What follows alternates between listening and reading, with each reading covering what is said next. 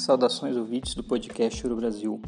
Sou o Gustavo Maroni, é, colega médico graduado na UEPA, cirurgia geral pela UFAM e urologia pela Faculdade de Medicina de São José do Rio Preto e recebi essa missão de falar um pouco para vocês sobre os fundamentos da drenagem do trato urinário, focando no trato urinário inferior, que é o que vai estar mais ao alcance das indicações de vocês, já que o trato, drenagem do trato urinário superior, como é, duplo J, nefrostomia, ainda são mais realizados pelo urologista e às vezes até pelo cirurgião geral.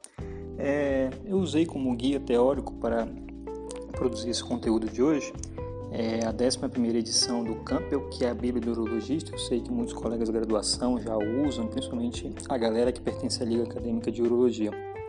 E as recomendações da SBU para cateterismo vesical intermitente.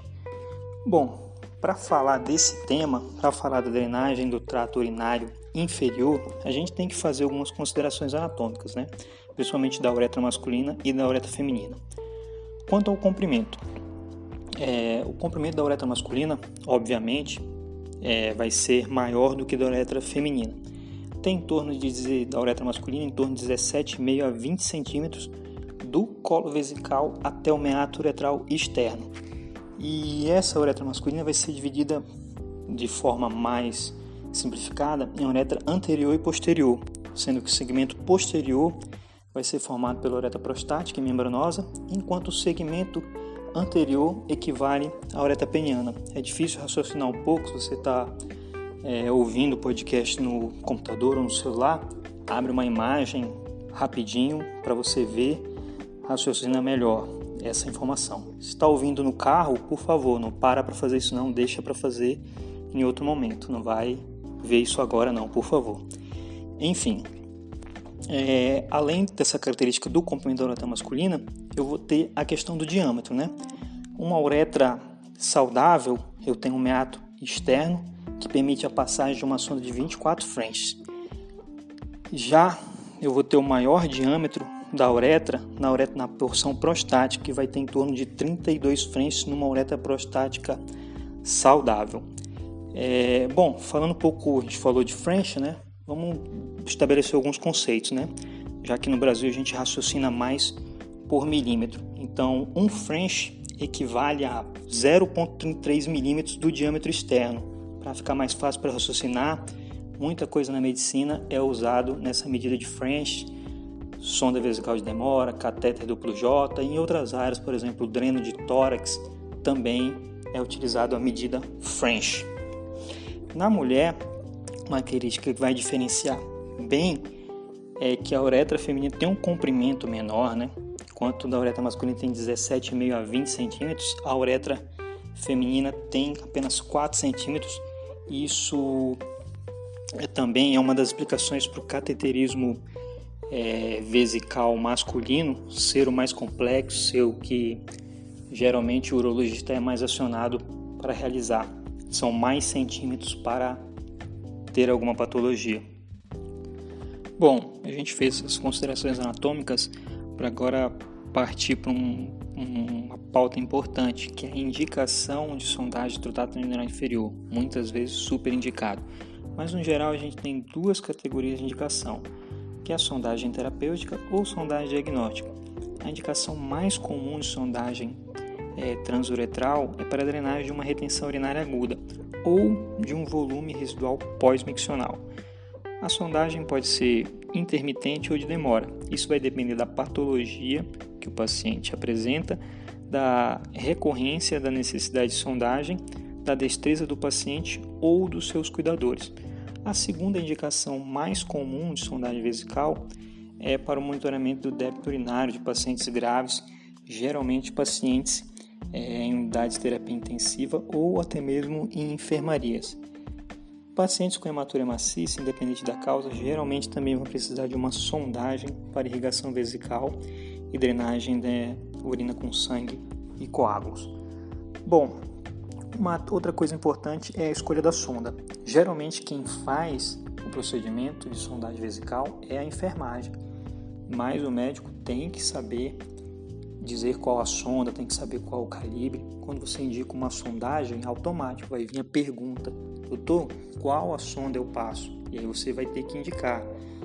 Geralmente que você vai precisar dizer é apenas o calibre e o modelo da sonda, né? O material quase sempre não, não vai precisar saber o material, mas o calibre e se a sonda é de duas ou três vias você vai precisar dar essa informação para a enfermagem assistente, que é quem realiza o procedimento no geral. Então vamos lá. Tamanho da sonda depende. Eu não posso sondar uma criança com uma sonda o mesmo calibre do adulto. Poder até que é possível, mas não é o recomendado.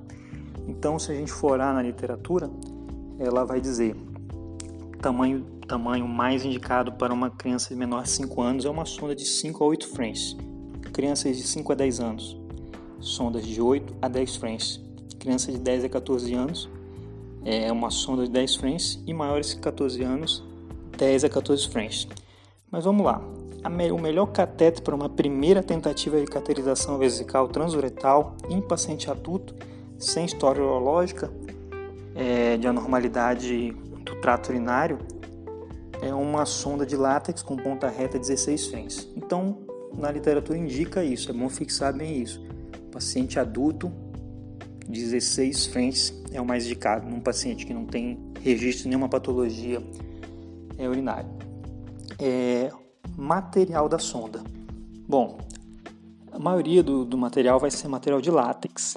Então, uma pergunta importante. Ninguém, pouca gente se interessa por isso, pouca gente pergunta, mas é bom saber a história de alergia do paciente, né? Existe sim pacientes que têm alergia a látex e é uma coisa básica você saber se o paciente tem alergia ao látex antes de indicar um procedimento com material de látex. Então é importante conhecer o material. A maioria das vezes vão ser de látex ou silicone. É muito teórico isso, né? Vou achar algumas literaturas dizendo que sonda de silicone tem menor reação inflamatória na uretra e bexiga do paciente, mas isso é bem teórico. No geral, as sondagens são realizadas com sondas de látex. É, sondas revestidas por antibiótico. Até tem estudos que dizem que elas predispõem a menor infecção, né, que retarda a bacteriúria na sondagem. Mas isso quando eu faço em sondagens a curto prazo, que seria a sondagem menor que uma semana. E os pacientes que têm problema de colonização, problema de bacteriúria com sonda, são pacientes que estão sondados há muito tempo, que fizeram procedimentos cirúrgicos ou que têm alguma patologia em que eles têm a indicação de ficar sondado vesical por períodos de mais que uma semana. Então isso aí já desfaz essa vantagem teórica de ter uma sonda vesical de demora revestida por antibiótico. É, material hidrofílico torna muito caro, mas a sondagem não é comum também perguntar. Outra pergunta importante que ela vai te fazer é se a sonda é de duas ou três vias. Bom, a sonda de duas vias, ela vai ter a via de drenagem da urina e o balonete que fixa a sonda no colo vesical. Geralmente é o indicado é, inflar com água destilada para evitar cristalização.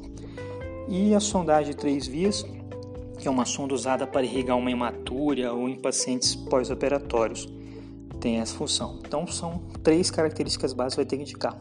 Tamanho de sonda, que a gente falou aqui que no adulto sem anormalidade de trato urinário inferior, mais cada uma 16. Via, duas ou três vias, três vias eu deixo para quando eu quiser irrigar e geralmente eu vou usar uma sonda de tamanho, de calibre maior, geralmente 24 French quando eu quiser drenar uma, uma hematúria ou um paciente que está formando coágulo. E o material, na maioria das vezes, vai ser o látex, vai ser a única opção que vai ser dado, então só focar se o paciente não tem história de alergia. Agora falar um pouquinho sobre é, a técnica de sondagem uretral, né? Bom, é, antes de realizar o procedimento, o ideal é obter uma breve história clínica e cirúrgica do paciente. Essa informação vai ajudar a prever é, qual a melhor escolha de sonda e avaliação do risco de complicação.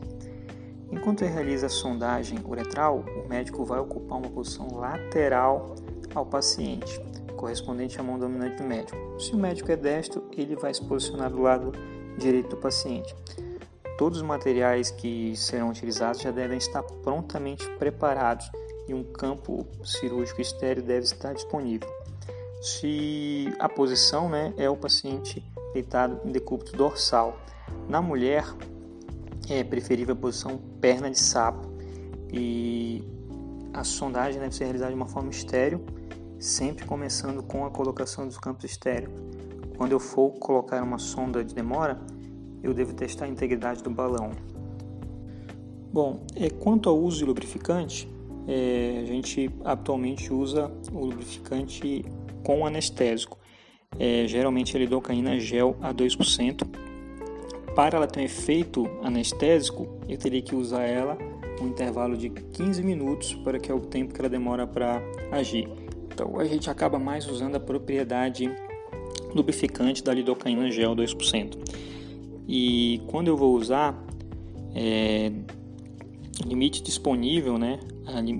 apesar da limitada evidência disponível, ela sugere uma aplicação lenta de 3 a 10 segundos de uma quantidade do mínima de 20 ml lubrificado e refrigerado, no mínimo de 15 minutos de exposição para o benefício do paciente. Isso é muito teórico, na maioria das vezes não é isso, a gente acaba usando apenas a propriedade lubrificante da lidocaína gel 2%.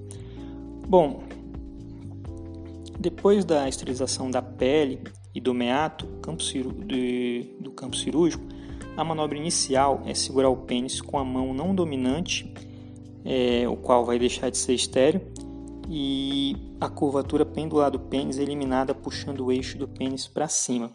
A sonda é inserida é, no meato após a lubrificação e avança 7 a 10 centímetros. A partir daí, eu devo é, corrigir, devo fazer, colocar o pênis numa posição horizontal, paralela ao paciente.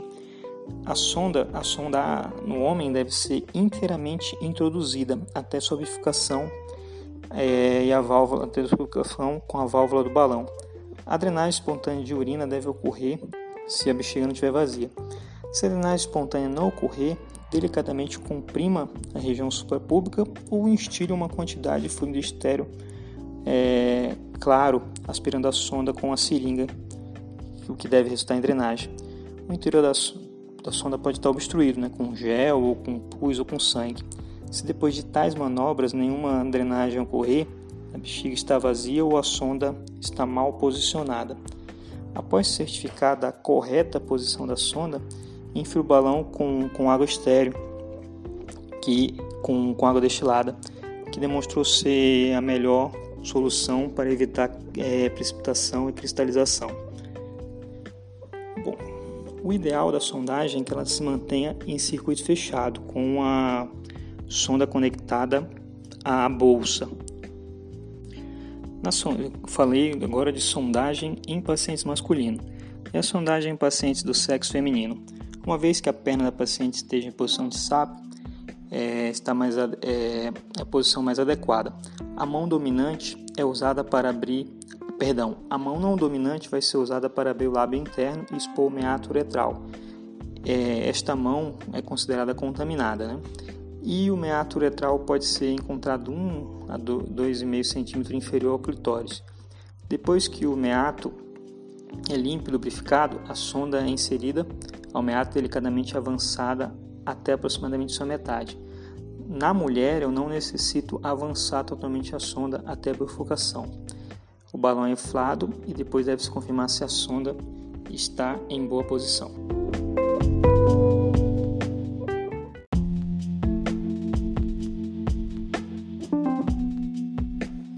Bom, como todo procedimento, toda intervenção médica, eu vou ter as complicações.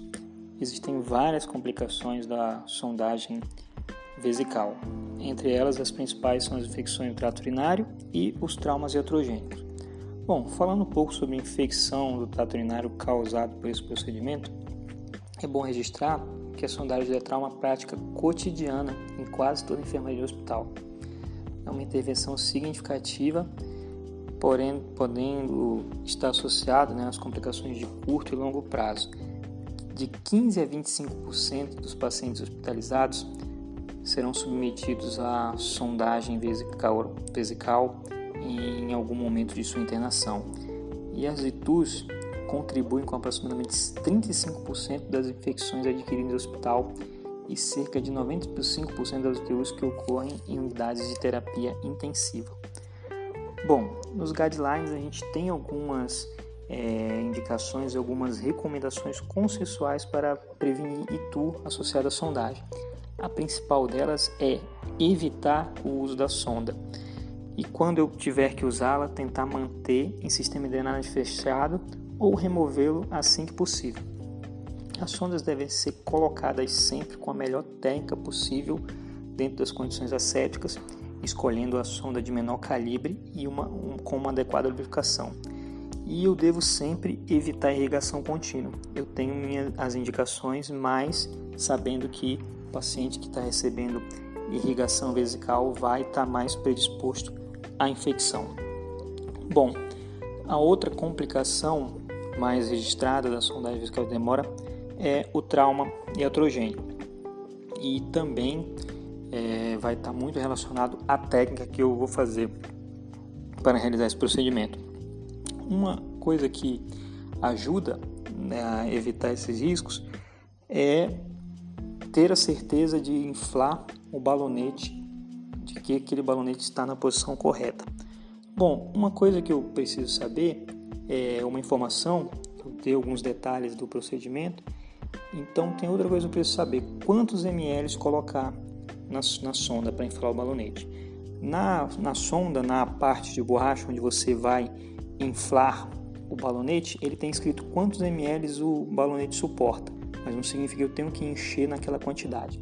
No geral, o indicado é 10 ml de água destilada. Bom, mas aí eu não, não preciso colocar esses 10 ml de uma vez. Então, após o procedimento, é, é evidente se o, se o balonete está no colo vesical, está na bexiga, que é o local que ele deve permanecer, a pressão para eu inflar esse balonete é menor. Se eu estou com a sonda na uretra, na próstata, eu, na hora que eu for inflar esse balonete, eu vou ter uma pressão, é, eu vou ter uma pressão, uma resistência maior. Então, é, eu devo testar primeiro.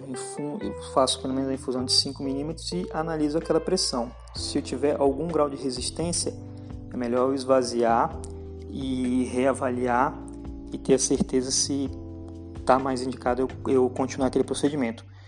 E outro detalhe importante: se eu vou realizar o procedimento num paciente que eu acho que ele tem a possibilidade de remover de forma traumática aquela sonda, eu não preciso inflar os 10 ml recomendado. Eu posso inflar apenas 5 a fim de reduzir um trauma uretral significativo caso aquele paciente é, resolva, é, resolva remover a sonda. Isso é muito comum em pacientes internados, principalmente idosos.